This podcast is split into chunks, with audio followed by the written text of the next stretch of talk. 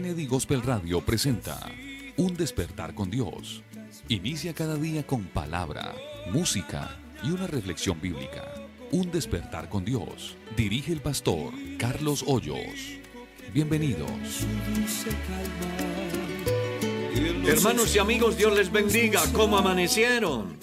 Hoy es un día maravilloso. Es el último día de la semana.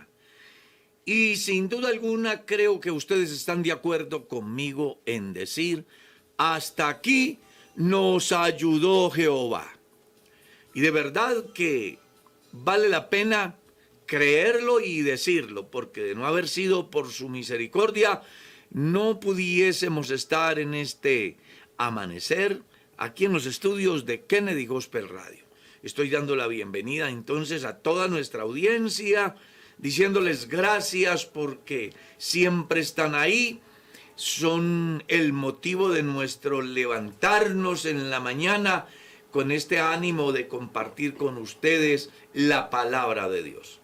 Estoy dando la bienvenida también a quienes siempre están conmigo para compartir como nuestro amado hermano Michael. Michael, Dios le bendiga. ¿Cómo amaneció el día de hoy? Mi pastor, Dios lo bendiga. Gracias a Dios, muy bien. Muy contento de estar en esta mañana acá. La verdad es que mm, todos sabemos la bendición que es este programa para cada uno de nosotros, lo que Dios nos da, lo que Dios nos permite aprender. Y bueno, es una bendición estar nuevamente aquí, eh, saludarlos a todos acá, a nuestro hermano David y también a toda la audiencia, invitarlos a compartir, que a veces mm, hay una persona que necesita escuchar este mensaje y por medio de un clic podemos llevarle una palabra que Dios tiene para su vida. Claro que sí. Mi estimado David, Dios le bendiga. ¿Cómo amaneció? Amén, pastor. Dios le bendiga, hermano Michael, Dios le bendiga. Muy bien, gracias a Dios, con el ánimo de escuchar la palabra de Dios. Ahorita un momento el pastor le hablaba a Michael sobre lo bonito que es este programa, de cómo el aprendizaje, cómo le abre uno la mente, cómo le muestra a uno y le revela la palabra de Dios. Y es muy Lo va contextualizando a uno con la palabra. Sí, muy bello. Ayer una persona vi en los comentarios que decía y preguntaba cómo hacía para, para escuchar la radio. No, no alcanzamos a, Ah, la respuesta. Sí, porque pasamos inmediatamente al programa de las, de las abogadas. Ah, ya. Entonces sería claro como dejarle otra vez a, a las personas. No, pues es muy fácil. Baje la aplicación de Tuning Radio. Sí, señor. Busque Kennedy Gospel Radio, le da favorita y tiene radio las 24 horas. Okay. ¿Qué va a encontrar en esas 24 horas de radio? Música cristiana, eh, para todos los gustos, va a encontrar el consultorio familiar, va a encontrar perlas evangélicas y va a encontrar 20 minutos de palabra con el pastor Carlos Hoyos. Así que todo el día va a estar conectado con lo divino. Recuerde, baje la aplicación de Tuning Radio que es gratuita, se puede bajar de manera gratuita y en la lupita le da clic ahí le da la posibilidad de escribir Kennedy Gospel Radio y ahí le va a aparecer. Luego le da favorito y entonces ahí va a tener radio las 24 horas. Y estamos por YouTube, por Facebook. Sí, señor. Estamos por YouTube, por Face, también por esta nueva aplicación. Por Telegram, ahí pueden Telegram. descargar los programas en audio, tienen enseñanzas, perlas evangélicas y todo el contenido que día a día se está actualizando ahí por Telegram. Porque mire que hay gente que me ha escrito diciendo, pastor, me interesan la, las enseñanzas, las perlas, me interesan en audio, porque son más livianos para uh -huh. enviarlas. Entonces ya saben, entran a Telegram y ahí van a encontrar una importante audioteca, ¿se puede decir así? Sí, así es. ¿Así es? Bueno, menos mal, estoy aprendiendo donde usted puede compartir a todos sus contactos las enseñanzas a través de, de bueno, desde ahí se puede compartir a todas las redes sociales. Desde también. ahí pueden descargar el contenido y lo pueden enviar por WhatsApp, por cualquier medio que, que puedan. Por Facebook, por donde quieran. Ah, bueno, no tienen excusa.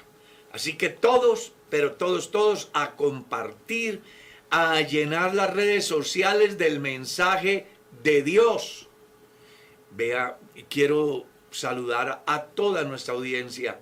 De verdad, agradecido con Dios por esta bendición. Pero hay una personita de quien yo fui pastor hace muchos años que se llama Heriberto Marín. fui pastor de ellos en el Valle del Cauca y siempre los veo que están ahí conectados para el hermano Heriberto y su esposa y su hijo, un fraternal saludo, como para todos. Solamente que hago esa referencia porque pues, bueno, tuve la oportunidad de pastorear a esta familia, una muy buena familia, muy trabajadora, muy juiciosos en las cosas de Dios. Ojalá que sigan con ese buen ánimo, como todos los que somos peregrinos y queremos ir al cielo. Mi estimado David, vámonos con la perla el día de hoy. Lo que hizo Dios. Así quiero titular la reflexión basándome en el capítulo 3, el versículo 11 del libro de Eclesiastés. Leamos. Todo lo hizo hermoso en su tiempo y ha puesto eternidad en el corazón de ellos, sin que alcance el hombre a entender la obra que Dios ha hecho desde el principio hasta el fin. Lo que Dios hizo. Mirar las sagradas escrituras es encontrar, sin duda alguna, la respuesta al interrogante de algunos que dicen, ¿dónde está Dios? ¿Cómo probar que Dios existe? Pues la Biblia señala que los cielos cuentan la gloria de Dios y el firmamento anuncia la obra de su mano. El Génesis no inicia con ningún preámbulo. Comienza con Dios diciendo, Dios al principio creó los cielos y la tierra. Y el apóstol Pablo escribiendo en su carta a los romanos les decía que ningún mortal tiene forma de negar la existencia de Dios, ya que su eterno poder y deidad se hacen claramente visibles por medio de las cosas hechas, de modo que no tienen excusa. Y esto es importantísimo para que cada mortal comprenda que todo lo que existe es sencillamente la obra maestra de un ser supremo que se llama Dios. Mirando las sagradas escrituras, no solamente podemos decir que Dios hizo, sino que también Dios hace. Y cuando vas al capítulo 2 del Evangelio según San Juan, descubres que Jesucristo convirtió el agua en vino. Y la conclusión del evangelista es, este principio de señales hizo Jesús en Caná de Galilea y manifestó su gloria y sus discípulos creyeron en él. Así que del Dios que hoy te hablo no es el Dios del pasado, es el Dios del presente. El escritor a los hebreos enseña que Jesucristo es el mismo ayer, hoy y por los siglos. Y el profeta Malaquías, lleno del Espíritu Santo, decía, porque yo Jehová no cambio, por eso vosotros hijos de Jacob no habéis sido consumidos. Así que Dios hizo, hace y sin duda alguna hará muchas cosas a favor de los mortales. Pensar en la obra que Él llevó a cabo en la antigüedad es maravilloso. Y analizar la obra que Él llevó a un feliz término en el tiempo en que se hizo presente en el escenario humano, como dice el evangelista Juan en su capítulo 1, que dice en Él estaba la vida y la vida era la luz de los hombres, en el mundo estaba y el mundo por el Señor Jesús fue hecho. Sencillamente es maravilloso saber que se trata nada más y nada menos que del Dios bendito que al principio creó los cielos y la tierra, como también dice en otra parte las escrituras, Él mandó y fueron creados los cielos y la tierra y todo el ejército de ellos. Pero sabe, Dios también en este tiempo hace obras extraordinarias. Hay cualquier cantidad de personas en el mundo que junto conmigo pueden testificar, pueden gritar a los cuatro vientos, que desde el momento que se le abrió un espacio al Dios del cielo en nuestra propia vida, ese día nació una esperanza. Las cadenas se hicieron rotas, las murallas se derrumbaron, las tinieblas se hicieron más llenas de luz que la misma luz. Claro, es que Él es la luz del mundo y el que le sigue no anda en tinieblas, sino que tendrá la lumbre de la vida. Pero sabes algo interesantísimo, no solamente Dios está interesado en aquello que hizo, en aquello que hace, sino también en lo que podrá hacer en la vida de cualquier pecador que esté decidido a permitir el milagro de la regeneración en su vida. Pues Él enfáticamente enseña en su palabra, he aquí yo hago nuevas todas las cosas. Y el apóstol Pablo así lo entendió cuando le escribe a los corintios y les dice, si alguno está en Cristo, nueva criatura es. Claro, es que Dios está interesado en cambiar el rumbo de los mortales. Si Él pudo crear el universo por la palabra, si Él hizo que los seres humanos tuviésemos hálito de vida, y si convirtió el agua en vino y maldijo la higuera y se secó y reprendió el viento y el mar y le obedecieron y echó fuera los demonios del Gadareno, ¿no será que a partir de este momento Él podrá hacer una obra grande en tu vida? Claro, Él sigue haciendo obras extraordinarias. ¿Y sabes algo? La iglesia espera un acontecimiento magno que en los días venideros se ha de dar. Se llama el arrebatamiento de la iglesia. ¿Y cuándo será? Puede ser hoy. Pero antes de que eso suceda, Dios te está dando una oportunidad maravillosa. Si puedes creer que el Dios del principio es el Dios del presente y es el Dios del futuro, porque ya lo sabes, Él no ha cambiado. Él es el mismo ayer, hoy y por los siglos. Él podrá hacer un milagro en ti si permites que su poder se perfeccione en este momento donde tanto lo necesitas. Recuerda, Dios hizo, Dios hace y hará en ti lo que tú le permitas que Él haga. Gracias a Dios y además agradecer a las personas que están tan pendientes. Se nos había quedado aquí un micrófono abierto y les ofrecemos excusas, mm, pero a la vez les agradecemos porque nos hacen saber de que están pendientes. Eso es muy, pero muy importante para nosotros. Mi estimado Michael, hoy vamos con el capítulo 1 del libro del Éxodo. Ayer estuvimos mirando los primeros siete versículos. Sin embargo, vamos a volver a leer hoy todo el capítulo, ¿le parece? Porque hay una es. riqueza muy grande en este capítulo. Así es, pastor, dice el versículo 1 al 22. Estos son los nombres de los hijos de Israel que entraron en Egipto con Jacob. Cada uno entró con su familia. Rubén, Simeón, Leví, Judá, Isaacar, Zabulón, Benjamín, Dan, Neftalí, Gad y Aser. Todas las personas que le nacieron a Jacob fueron setenta, y José estaba en Egipto. Y murió José y todos sus hermanos y toda aquella generación, y los hijos de Israel fructificaron y se multiplicaron y fueron aumentados y fortalecidos en extremo, y se llenó de ellos la tierra. Entretanto, se levantó sobre Egipto un nuevo rey que no conocía a José, y dijo a su pueblo, He aquí, el pueblo de los hijos de Israel es mayor y más fuerte que nosotros. Ahora pues, seamos sabios para con él, para que no se multiplique y acontezca que, viniendo la guerra, él también se una a nuestros enemigos y pelee contra nosotros y se vaya de la tierra. Entonces pusieron sobre ellos comisarios de tributos que los molestasen con sus cargas y edificaron para Faraón las ciudades de almacenaje Pitón y Ramasés.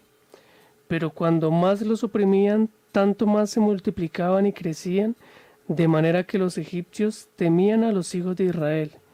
Y los egipcios hicieron servir a los hijos de Israel con dureza y amargaron su vida con dura servidumbre en hacer barro y ladrillo y en toda labor del campo y en todo su servicio, a lo cual los obligaban con rigor. Y habló el rey de Egipto a las parteras de las hebreas, una de las cuales se llamaba Cifra y otra Fua, y les dijo, cuando asistáis a las hebreas en sus partos y veáis el sexo, si es hijo, matadlo, si es hija, entonces viva.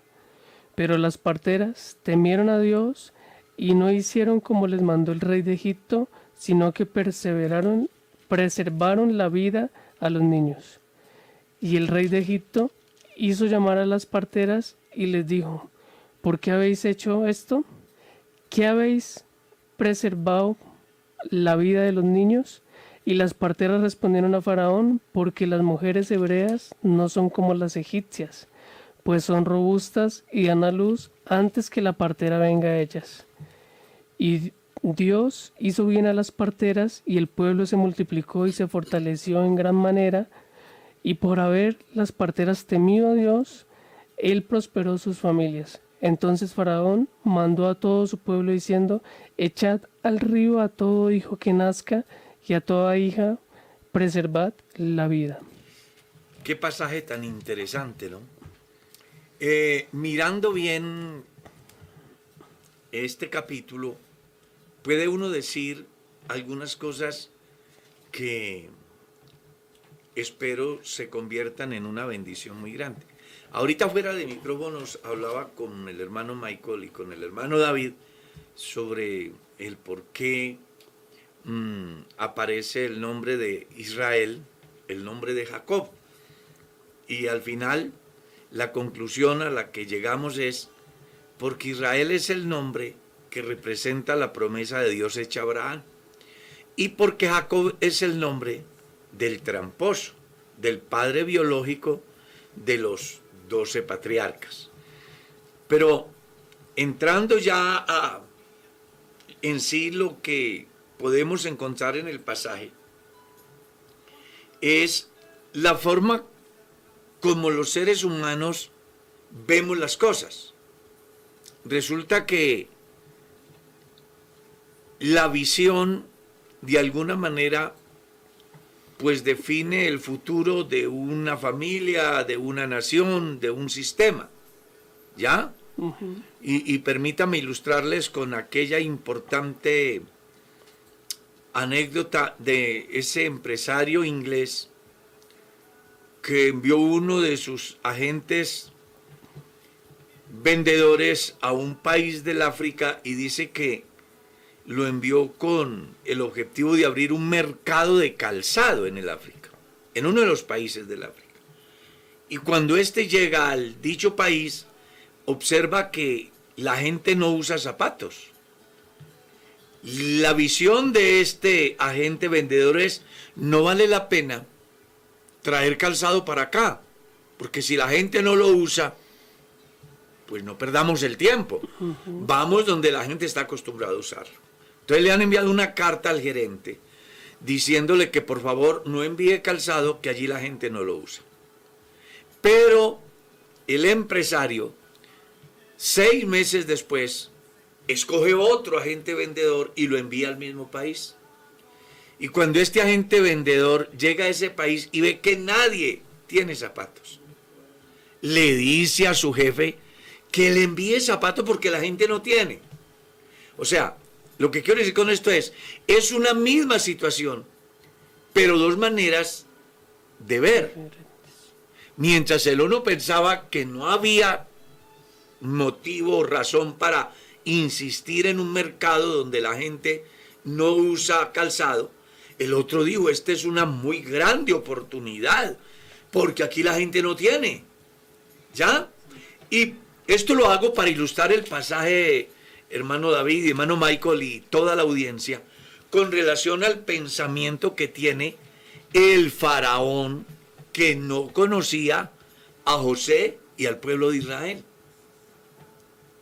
Pues ya todos sabemos que donde estaba ubicado el pueblo de Israel era la puerta de ingreso a Egipto. Era un sitio estratégico. Y mire lo que piensa el faraón dice que en, entre tanto se levantó sobre Egipto un nuevo rey que no conocía a José y dijo a su pueblo, es decir, al pueblo de Egipto, he aquí el pueblo de los hijos de Israel es mayor y más fuerte que nosotros. Ahora pues, seamos sabios para que él, perdón, para con él, para que no se multiplique y acontezca que viniendo guerra, él también se una a nuestros enemigos y pelee contra nosotros y se vayan de la tierra. O sea, esa es la visión que Faraón tiene. Hay varias cosas que vale la pena analizar aquí. Y una es que era un faraón perezoso. No se dedicó a estudiar la crónica de su pueblo, cómo se había desarrollado su país. Viene a mi mente lo que sucedió hace algún tiempo con los candidatos a la presidencia de la República de Colombia, que le hacían unas preguntas de cultura general del país. El contexto. Claro, y hubo gente que se rajó, porque no sabían. Bueno, ese fenómeno se está dando acá. Faraón no conoce la historia de su país. Simplemente ha sucedido al que ya ha partido, ha muerto. Pero no se ha dedicado a investigar por qué es Egipto, cuáles han sido los eventos más trascendentales de Egipto. A mí por eso me parece muy importante lo que hacen en las naciones del último tiempo, recordar esas fechas históricas de la conquista, de las batallas, de esos fenómenos que marcaron la historia del país.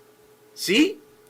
Por ejemplo, esta semana pasada creo que se estaba celebrando un año después de la revuelta tan fuerte que hubo en el país a causa de la muerte de un estudiante de derecho en manos de, agentes del Estado. Y es, son como cosas que van quedando en la historia y que la gente las va celebrando o teniendo en cuenta ese día como diciéndole a las generaciones venideras, venga, no olviden que en esta fecha sucedió algo. ¿Ya?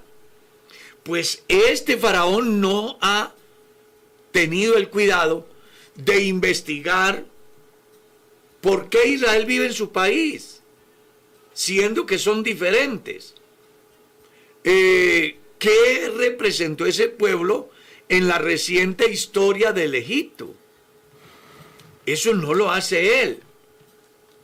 Y eso es lo que lleva a este hombre a pensar, venga, son más fuertes que nosotros, están en un lugar estratégico, tenemos que ser sabios para con el pueblo y vamos a buscar la manera de minimizar su fuerza no sea que viniendo los enemigos, como ellos están a la puerta de ingreso a Egipto, se unan a los enemigos y bueno, después resulten yéndose y perdamos la mano de obra que es muy importante. Esa es la visión que él tiene.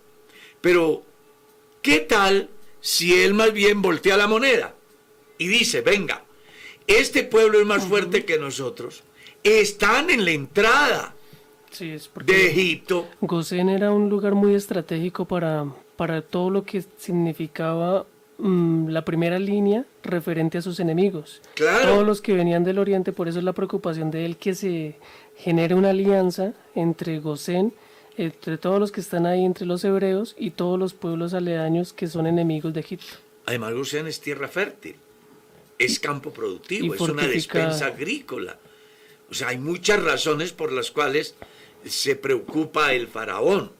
Pero le hizo falta ser más objetivo, porque él pudo decir, están en un territorio fértil, están a la entrada, son un pueblo más fuerte que nosotros, más bien vamos a brindarles apoyo, a involucrarlos de una manera especial para que en caso que vengan los enemigos, ellos sean los que están allí y eviten que ingresen por esa parte e invadan el país.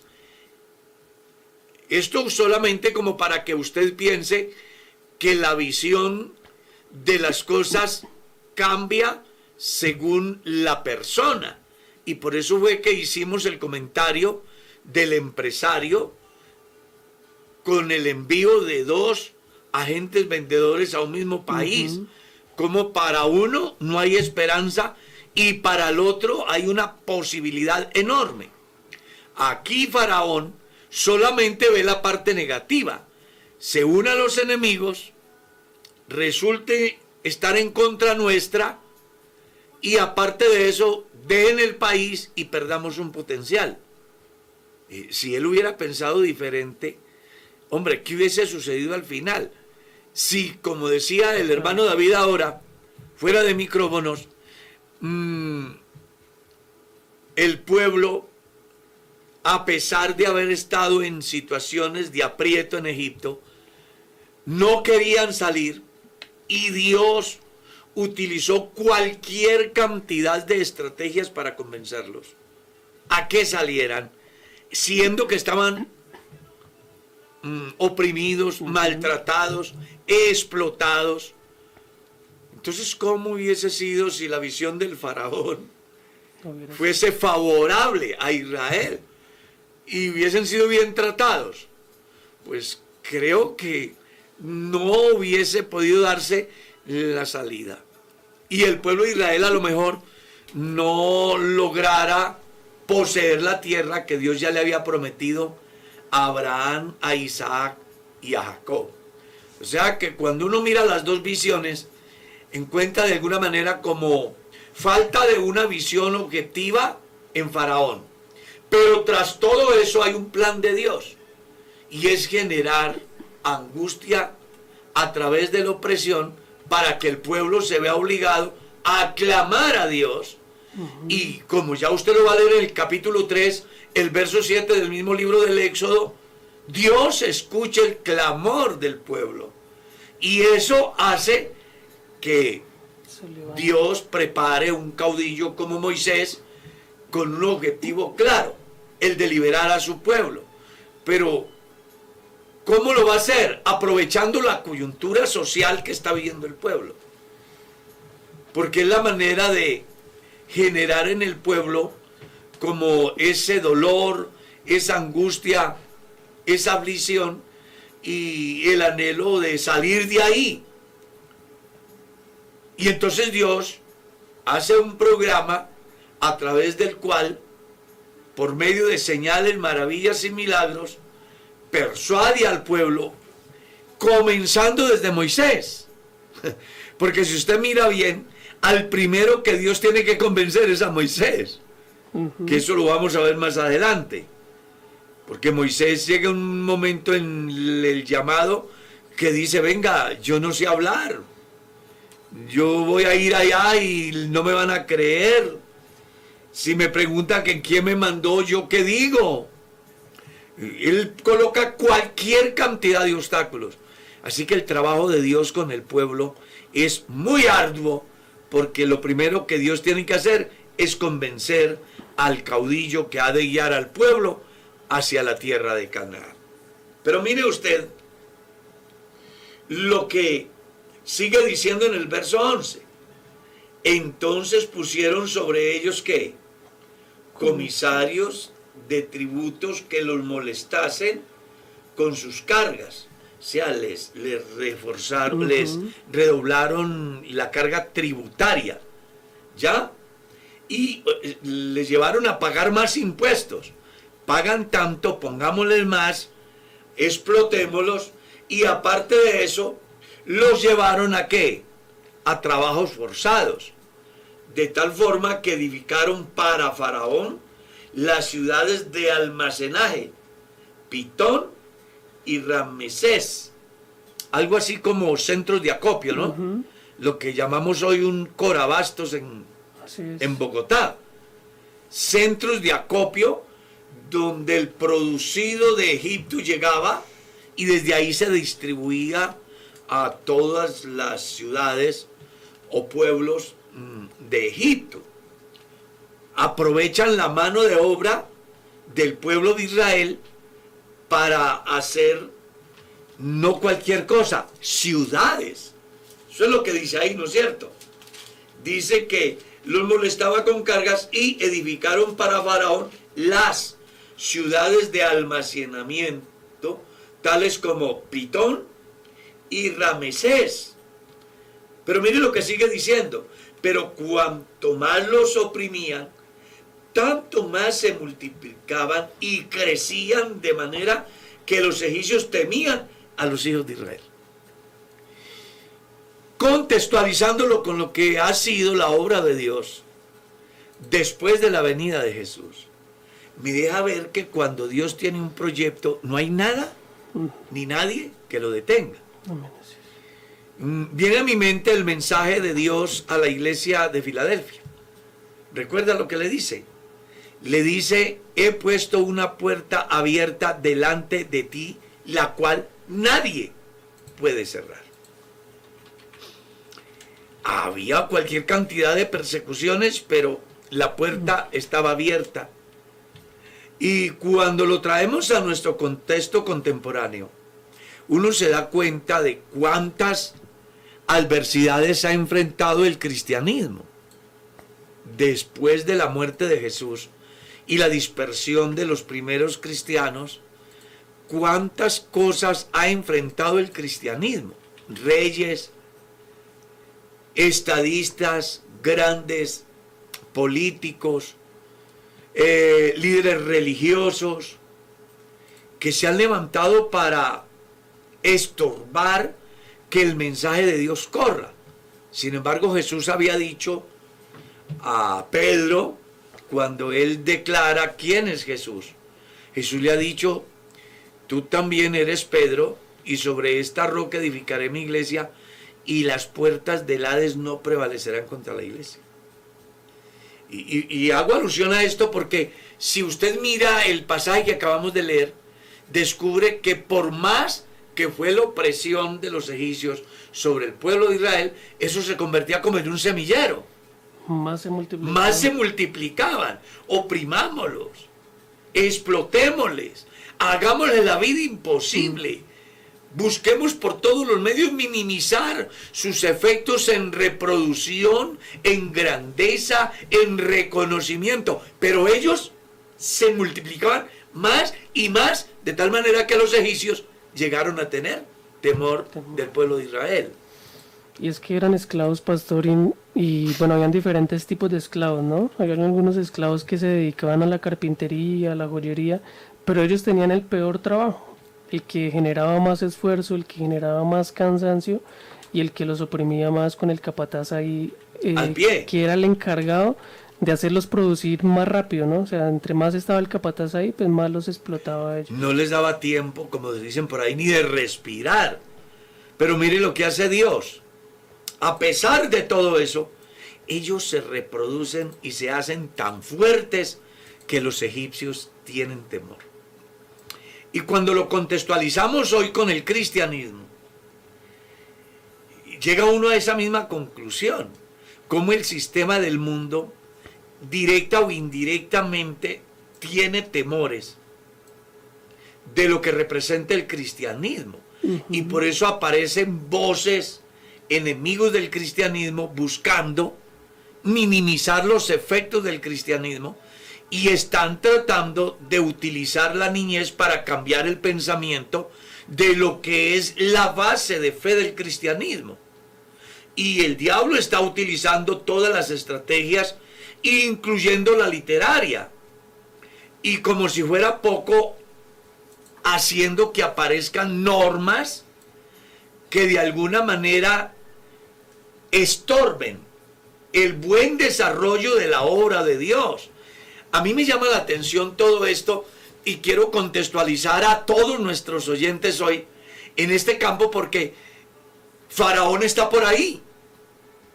Y sus capataces están por ahí que se llaman políticos de todos los órdenes, colores y gustos que a través de sus leyes buscan minimizar los efectos que produce la iglesia de Dios en una sociedad perdida. y que cuanto más buscan hacer daño, más se reproduce el cristianismo. Yo estaba mirando, por ejemplo, en el fenómeno que se ha dado en el último tiempo, cómo las iglesias, a pesar de, han ido creciendo y se han ido estableciendo nuevas iglesias. Yo me quedé sorprendido lo que escuché hace que hará 20 días, un mes, el informe que daba mi superior en la reunión de pastores, diciendo que ya íbamos a llegar a la iglesia 5.000 en Colombia. Y eso a mí me impactó. En un tiempo de crisis donde no se puede salir, donde todos están restringidos y Dios sigue salvando a la gente. Y surgen barreras opositoras aquí que no se reúnan y surgen movimientos inclusive dentro de la iglesia donde le dicen a los creyentes no se arrodillen a orar, ni se saluden, ni canten, para que no se contagien. Y con todo Dios rompe todos esos paradigmas. El Espíritu Santo se hace presente, despierta la necesidad en los perdidos, vienen y buscan de Dios. Dios produce efectos transformadores y contra todo pronóstico la iglesia crece. Es muy similar a lo que pasó allá cualquier cantidad de adversidades para el pueblo de Israel y ellos se multiplicaban y se multiplicaban y se multiplicaban. Y yo sí quiero hacer llegar un mensaje hoy a la iglesia de Dios. No teman al futuro, no teman a lo que tengamos que enfrentar. Llenémonos del Espíritu Santo. Que en la medida que permitamos la plenitud de Dios en nuestra vida, Dios romperá murallas, derrumbará cualquier cantidad de artimañas del diablo, romperá cadenas, liberará las mentes de los pecadores, producirá en ellos el querer como el hacer, hará que ellos entiendan su condición de pecadores y que además descubran quién es su Salvador y cómo acceder a Él. Y la gente va a llegar, se va a convertir. Yo creo que estamos recogiendo las últimas gavillas la venida del Señor está cerca. Y ojalá que los cristianos que tienen la oportunidad de ver este problema ahora y lo han de ver en diferido, se les active ese fervor, ¿ya? Porque Dios utilizará hasta lo imposible para que su obra cumpla su propósito. Recuerde lo que fue dicho por el salmista. Dios cumplirá su propósito en mí. Pastor, estaba, estaba pensando en lo que su merced dice y llegando a una conclusión de cómo mm, lo que es el propósito de que la mayor riqueza que tiene una nación es su propia gente. El pueblo de Israel tenía una forma diferente, con unos principios distintos, los cuales los hacían diferentes, los hacían especiales en cuanto a lo que era el pueblo egipcio y eso hacía que, el pueblo de Israel, la capacidad que tenía en cuanto a su formación, en cuanto a la forma como educaban sus hijos, como quizás también llegaban a tener una educación muy distinta, hacía que el pueblo egipcio tuviera también ese temor, porque el pueblo de Israel tenía la bendición de Dios, que no la tenían los egipcios, y eso hacía que los egipcios se levantaran directamente contra ellos, pero lo que quiero llegar a la conclusión es que con Dios las cosas siempre van a ser diferentes en cuanto a la capacidad de crecimiento. Y buenos ciudadanos que hayan, como el pueblo de Israel lo decía, va a producir una mejor calidad de vida para su entorno. Y eso quizás fue... Y mejores ciudadanos. y mejores ciudadanos, y eso fue lo que quizás tuvo más miedo el, faraón, al ver que había un pueblo que vivía también diferente y que actuaba diferente. Y hay algo que, que me parece muy importante que usted está diciendo y vale la pena destacar.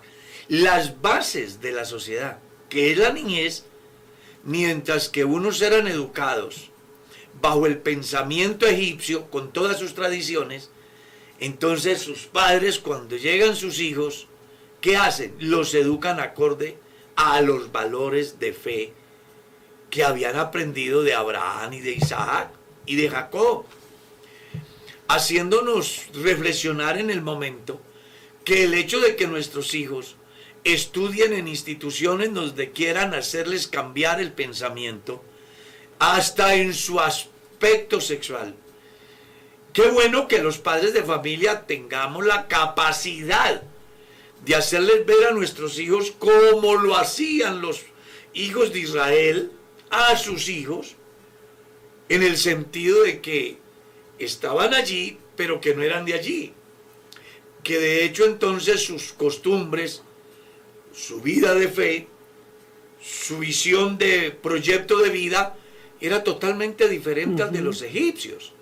De no ser así como hace Moisés para establecer la diferencia entre los egipcios y sus hermanos. Hombre, hay una razón.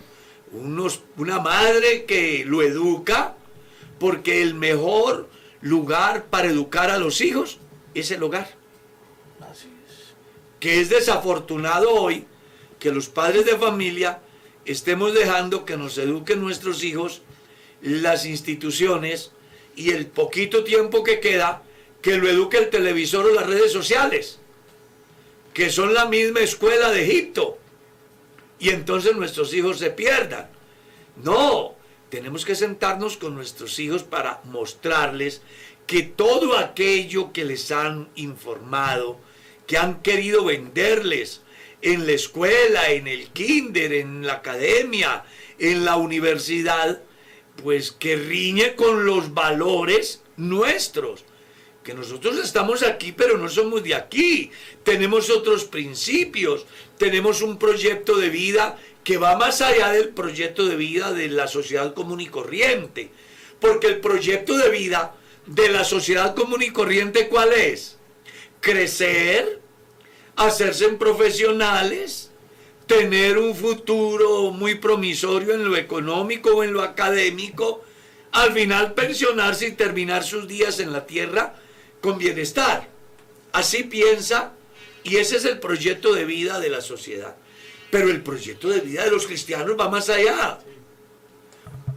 eso, eso es lo bonito, pastor, porque el pensamiento secular es de que quiero conseguir y quiero tener un futuro para mi vejez y que mis hijos estén bien, pero no va más de ahí, de algo que... Ahí termina el proyecto de vida de la sí, que, que, en cualquier momento lo puede, todo eso se puede perder, o que en el momento que muera no se lleva nada. Exacto. Pero el cristiano se lleva algo mucho más grande. Un proyecto de vida eterno. Es maravilloso. Si uno, se, si, uno, si uno se encamina en la palabra de Dios, lo que está allí es, es algo que yo quisiera describirlo con palabras, pero no hay manera, porque es algo inmenso, o sea, es algo que, que por más que yo trabaje, que, por más, para... no, ni conocimiento ni ciencia que llene eso, o sea, no lo hay. Es no, pues imagínate que un día Pablo, escribiendo en la carta a los romanos, comienza a hacer un análisis acerca de la elección.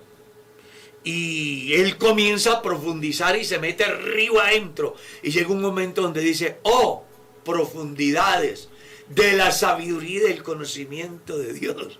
O sea, va hasta donde le alcanza, pero de ahí para allá se encuentra con un problema y es que más allá de lo que él alcanza a ver, hay algo más grande que él dice definitivamente es una fuente inagotable.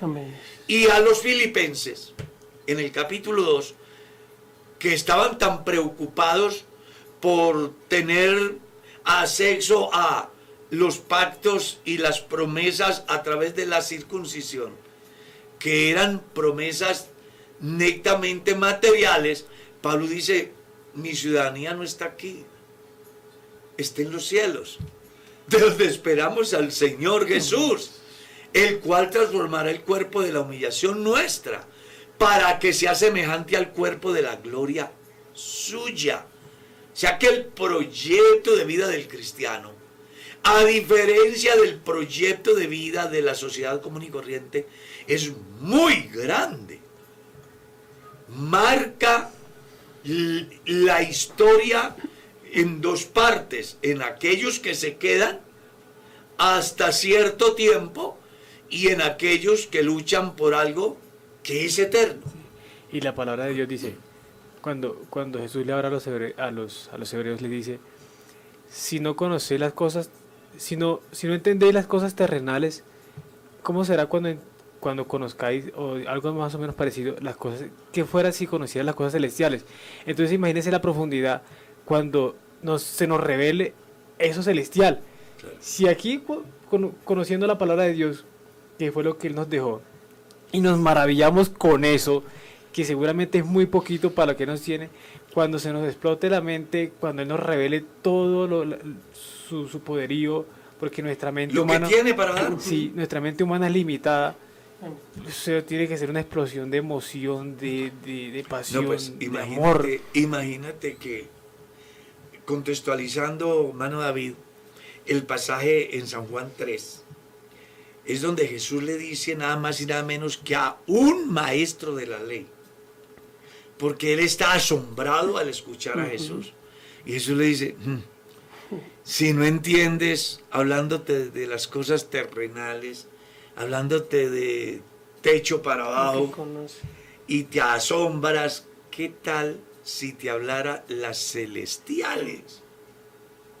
Porque es muy importante entender que el mensaje bíblico, el lenguaje que utiliza Dios en la Biblia, para que nosotros lo leamos y lo entendamos, está ajustado a la condición humana. Humana. Sin embargo, uno se sorprende con muchos pasajes que le ponen a volar la mente y que definitivamente no alcanza uno a descubrir la dimensión de lo que representa el escrito. Pablo, en la carta a los Corintios, llega a un estado tan maravillado que dice, conozco a un hombre. Si en la carne no lo sé, en el espíritu no lo sé. Lo que sí sé fue que estuvo en un lugar tan especial donde vio y escuchó cosas que no le es permitido a los mortales ver ni escuchar. Y claro, ya estaba profetizado en el libro del profeta Jeremías, en su capítulo 33, el verso 3, haciendo alusión acerca de la razón o el resultado de la oración.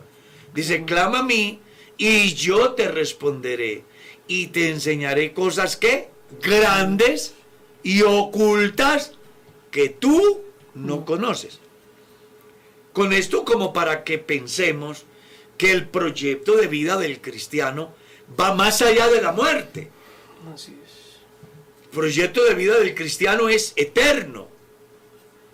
Y es ahí donde el cristiano tiene que valorar el privilegio de la revelación del Evangelio.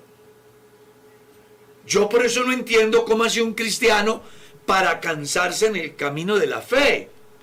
Porque está bien que yo me canse en el camino de la religión. Pues es todos los días Lo mismo. lo mismo. El Ave María del principio es el Ave María de hoy. Las ánimas del principio son las ánimas de hoy. El Cristo caído de ayer es el Cristo caído de hoy. ¿Cierto? Eh, eh, o sea, que se canse esa gente. Pero un cristiano que todos los días puede entrar en el mar del conocimiento de Dios. Y que entre más avance, más conoce, más disfruta, más eh, encuentra novedades. Oye, no hay motivo para cansarse. Amén. Eh, yo quiero ser sincero, soy hombre, soy humano, sujeto a pasiones semejantes a las de todos, creo que soy el más pecador de todos los mortales, pero algo sí tengo claro, y es que después de 50 años de estar navegando en este río de Dios, cada mañana me encuentro con algo que me motiva a seguir navegando mar adentro, porque encuentro todos los días cosas novedosas que para mi mente, mi formación, mi propio crecimiento, mi regocijo, mi gozo, mi sentir eterno va aumentando.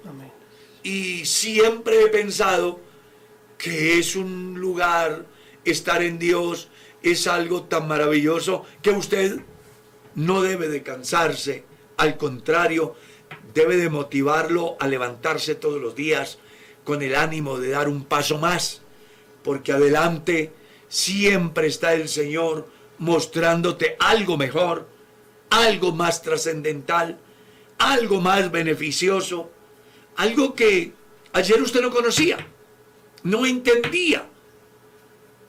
Por eso era que el salmista decía, nuevas son sus misericordias. Cada mañana. Yo espero que hoy, al estudiar esto que estamos haciendo aquí, hombre, usted encuentre razones más que suficientes para entender que vale la pena caminar con Dios. Porque Dios te prosperará donde estés. Y no estoy hablando de plata, porque nosotros entendemos que son necesarios, pero les hablo es de los bienes eternos, espirituales, aquellos que se hacen en el banco de Dios, donde la polilla y el orín no corrompen, ni ladrones minan, ni hurtan. A esos tesoros es a los cuales yo me refiero. Pero siguiendo ahí, en el estudio de la palabra dice el verso 13, y los egipcios hicieron servir a los hijos de Israel con dureza y amargaron su vida con dura servidumbre. Aparte de lo que hacían, les pusieron trabajo de qué? De moler el barro, de hacer el ladrillo, y en toda labor de campo y en todo su servicio, al cual los obligaban con rigor. Yo me imagino a ese pueblo cansado, sudoroso, que no aguantaban más. Y ahí estaba el opresor con el látigo. Porque si usted mira la historia de los esclavos, así era. Claro, sí. Eran tratados como animales. Y en esa condición estaba el pueblo de Israel. Y va aún más allá, dice la Biblia, y habló el rey de Egipto a las parteras de las hebreas, una de las cuales se llamaba Cifra y otra Fua, y les dijo, cuando asistáis a las hebreas en sus partos y veáis el sexo, si es hijo, matadlo, y si es hija, entonces viva. O sea que no era para nada bueno el, el, designio del faraón, porque dicen, venga, se están multiplicando tanto los varones aquí, que son los que pueden hacer la guerra, hay que minimizar esos efectos y buscaron a las parteras de las hebreas, ellas desde el punto de vista del faraón tenían la posibilidad de quitarle la vida a los bebés. Pero me llama la atención lo que sigue diciendo la Biblia con respecto a eso. Cuando asistían, cuando asistáis a las hebreas en sus partos y veáis el sexo, dice el faraón, si es varón hay que matarlo, si es una niña hay que preservar la vida. Pero las parteras, dice la vida, la Biblia, temieron a Dios y no hicieron como lo mandó el rey de Egipto, sino que preservaron la vida de los niños. Vale la pena destacar algo muy importante aquí, y es que cuando yo temo a Dios, las imposiciones de la ley no pueden hacerme cambiar mis principios. ¿Cierto? Porque ellas estaban obligadas a obedecer al rey. Sin embargo, ellas desobedecieron al rey porque temieron a Dios. Ahí es donde también podemos contextualizarlo con nuestro tiempo. Cómo van apareciendo leyes que atentan contra nuestra fe, contra nuestros valores. Y muchos cristianos se someten, ¿ya? Y no quieren pagar el precio de ser cristianos. Cuando en la Biblia hay tan grandes ejemplos de héroes que expusieron sus propias vidas antes que dejar de creer y de hacer la voluntad de Dios. Está el caso de José en Egipto, está el caso de estas parteras, está el caso de Daniel y sus amigos en Babilonia, Está el caso de los tres muchachos frente al rey, que ellos tienen que tomar una decisión. ¿Adoran la imagen o van al horno de fuego? O el caso de Daniel, ¿se abstiene de orar o va al pozo de los leones? ¿Ya? Y ellos prefieren lo que venga antes que traicionar sus valores. Estas mujeres temieron a Dios y preservaron las vidas de los niños. Sin duda alguna, estaba en riesgo la vida de ellas. Porque si usted mira el texto que sigue, el faraón, al ver de que no se da ningún resultado, las manda a llamar. Venga, yo quiero que me expliquen. Y ellas pues sacan una supuesta razón. Pero a mí lo que más me llama la atención es lo que Dios hace para llevar a cabo su propósito. Y cómo cuando las personas temen a Dios, no temen a los desafíos que le imponga las leyes, los gobernantes, los sistemas, sino que con carácter defienden sus valores. ¿Ya? Uno mira las redes sociales cómo bombardean. No se nace hombre ni mujer, se nace neutro. ¿Ah? Uno encuentra cualquier mensaje que busca arrancar de la mente del niño y del adolescente los principios que por naturaleza en casa de papá y mamá tienen. Y lo más preocupante de todo es que algunos padres de familia van accediendo a dichas pretensiones, desconociendo que las leyes pueden cambiar ciertas prácticas sociales, pero no pueden cambiar la naturaleza misma. ¿Sí? Imagínese usted que mañana el Congreso diga mm, que mediante la ley tal, del día tal, se decreta que los burros vuelan. Y es una ley. Y la gente entiende que la ley dice que los burros vuelan, pero ¿los burros vuelan? La respuesta es usted dirá, aunque la ley lo diga, los burros no vuelan. Así también aquí, aunque la ley diga que no existe sexo femenino ni masculino, sino que es la consecuencia del entorno, que no nace, sino que se hace, como decía uno de los negociadores. Hombre, y lo triste de todo es que hay padres de familia que han llegado al pensamiento de inclusive llamar a su hijo como cualquier cosa, porque no quieren ponerle el nombre masculino, aunque sea un varón, o femenino, aunque sea una hembra, porque dice yo tengo que esperar a que él crezca, o, él, o ese objeto, o ese sexo X mm, crezca y defina después. A mí me dio mucho dolor en la iglesia como una de nuestras niñas que es psicóloga fue confrontada por la institución y por un padre de familia cuando ella trató de enseñarle a uno de sus estudiantes que él tenía un sexo definido por naturaleza. Y ha llegado oído del papá y el papá llama a nuestra niña cristiana, que es una docente, y la pone en conflicto con la autoridad de la institución. Estamos muy mal. No, no. Se nace hombre y se nace mujer. Dios al principio, varón y hembra los creó. Las leyes pueden decir lo que quieran. Y si mañana hay que ir a un tribunal por eso, no le dé temor ir. Su hijo es un varón, su hijo es una hembra. Eso tiene que inculcárselo a sus hijos. No, que es que va en contra de la ley. ¿Qué importa?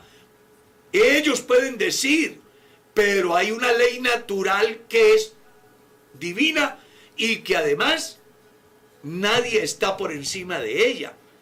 Entonces viene aquí la aplicación de lo que decía ahora. El Congreso puede hacer una ley que diga que los burros vuelan. Y puede ser firmada por el presidente y dicen a partir de hoy los burros vuelan. Pero ¿Volarán los burros? ¿Podrá el hombre dejar de ser hombre? ¿La mujer dejar de ser mujer? Puede que sus mm, gustos, placeres, los lleven a experimentar diversas prácticas, pero eso no quiere decir que cambian el ADN, que cambian su naturaleza, jamás. Hágale la prueba de ADN a cualquiera y dirá si es macho o es hembra, más allá de que la ley diga que no es así. Entonces recuerde, las leyes, los estados, los gobiernos, los que hacen leyes, pueden cambiar ciertas costumbres sociales, pero no pueden cambiar la esencia ni la naturaleza. Y los cristianos debemos de aprender del mensaje de estas parteras. Más allá de que la ley diga que hay que matar a los niños hebreos, nosotras tememos a Dios y no los vamos a matar. Así nos toque morir creo que era el pensamiento de estas mujeres hebreas. Oye, uno se apasiona aquí y se le va el tiempo. Pero bueno, el lunes volvemos. Yo estoy pensando seriamente en seguir el día domingo. Pero ya el equipo de trabajo dice, no, déjeme descansar si quiero un día. Vamos a orar para que Dios obre a favor de los padres de familia, de la niñez de la iglesia, para que esta iglesia que se está levantando se levanten con valores y hayan padres de familia con carácter cristiano. Yo hoy no voy a orar ni por enfermos ni por necesitados, voy a orar por las familias. Para que Dios les llene del Espíritu Santo, les dé el carácter suficiente para enfrentar los desafíos venideros, a fin de que no dejen dañar la fe que Dios les ha dado por simples estrategias que a conveniencia de humanos se hacen con el fin de borrar a Dios y la esencia de la familia en medio de la sociedad. Oremos por las familias. Dios Todopoderoso, hoy estamos aquí para decirte gracias por la vida. Gracias por la oportunidad que nos das de estudiar tu palabra. Gracias Dios por las familias que todavía hoy seguimos creyendo que lo que tú hiciste al principio cobra vigencia hoy. Pues tu palabra dice, al principio varón y hembra los hizo, y les dijo, creceos y multiplicaos, llenad la tierra y sojuzgadla. Dios, hoy sigo creyendo igual, porque aquí puede cambiar todo, pero hay algo que no cambia. Tú y tu palabra.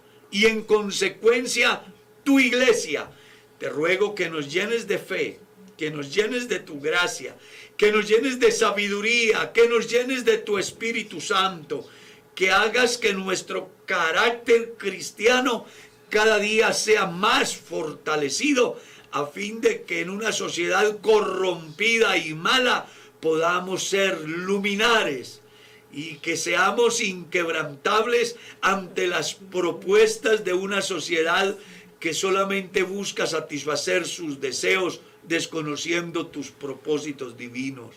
Dios bendice a los padres de familia, bendice a los niños. Mira, Dios mío, tome el corazón de los niños, de nuestros hermanos, de los niños de nuestra iglesia, de los niños que cada día hacen su aparición en el escenario humano. Permite que la iglesia se convierta en un ente de transformación en medio de la sociedad. Y esto solo será posible si tu gracia se hace manifiesta de una manera especial en el último tiempo. Bendice al departamento de escuela dominical de la iglesia en Colombia, en el mundo y de una manera especial en Kennedy. Dale sabiduría, llénalos de tu Espíritu Santo, concédeles las capacidades necesarias para que ellos puedan transmitir el mensaje sano de tu palabra y nuestros niños vayan creciendo bajo esa formación que tú tienes para todos los que confiamos en ti. Dios, bendice, guarda las familias hoy. Ayúdanos, pues queremos, Dios, terminar nuestros días en paz. En el nombre bendito de Jesús oramos. Amén. Amén. Nos vamos, mi estimado David. Pastor, muchas gracias. eh, se alargó un poquito el programa, unos minuticos más. Eh, qué bonita enseñanza la del día de hoy, como todos los días, pero a veces sentimos que nos apasionamos, que nos profundizamos en la palabra de Dios y así ese mismo sentir esperamos que cada uno de los oyentes tengan por, por nuestro Dios, por nuestro Señor Jesucristo. A mi esposa le mando un saludo, que está de cumpleaños el día de hoy. Oh, Eh, entonces, Feliz cumpleaños. Dios la bendiga, la, se llene cada día de su presencia y del amor de Él. Muchas gracias. también de nuestra parte. Aquí el equipo de trabajo le hacemos llegar un saludo muy especial a nuestra hermana en su cumpleaños. Que Dios le dé mucha vida, mucha sabiduría y que la capacite para ayudar a formar a la bebé en los caminos de Dios. Amén. Claro que sí. Mi estimado Michael, Así es, pastor. Bueno, a todos Dios los bendiga. eh, que tengan un excelente día, a todos los que están ahí conectaditos. Y bueno, los invitamos hoy a conectarse, hoy culto de profesionales. Así que todos muy cordialmente invitados y también a las 3 de la tarde hay un programa muy especial a la hora del té. sí señor. Así que todos cordialmente invitados. Que el Señor Jesucristo los bendiga y que tengan un excelente día. Y no olviden que hoy tenemos un culto maravilloso, ¿cierto? Así es. Así que no se lo pierdan, vamos a estar ahí. De mi parte, gracias. Nos vemos si Dios quiere hoy en el culto y mañana hay dos escuelas dominicales. Es el día de familias. Así que nadie se quede, aprovechemos. Vamos a venir con toda la familia a la escuela dominical de las 8 y a la escuela dominical de las 10. Hay dos temas muy importantes para las familias, no se lo pierdan y los que asisten a otras congregaciones apoyen a su pastor. Él ha estado orando toda la semana, pensando en la enseñanza, diciéndole a Dios qué es lo que debo de transmitirle al pueblo. Ojalá que usted valore el trabajo de su pastor. De mi parte, un abrazo para todos. Dios los bendiga. Feliz día.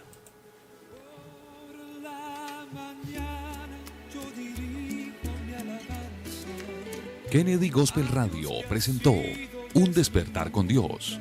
Inicia cada día con palabra, música y una reflexión bíblica. Los invitamos para que nos sintonice mañana, a esta misma hora y por esta misma emisora. su calma. Él nos escucha pues nos ama tanto.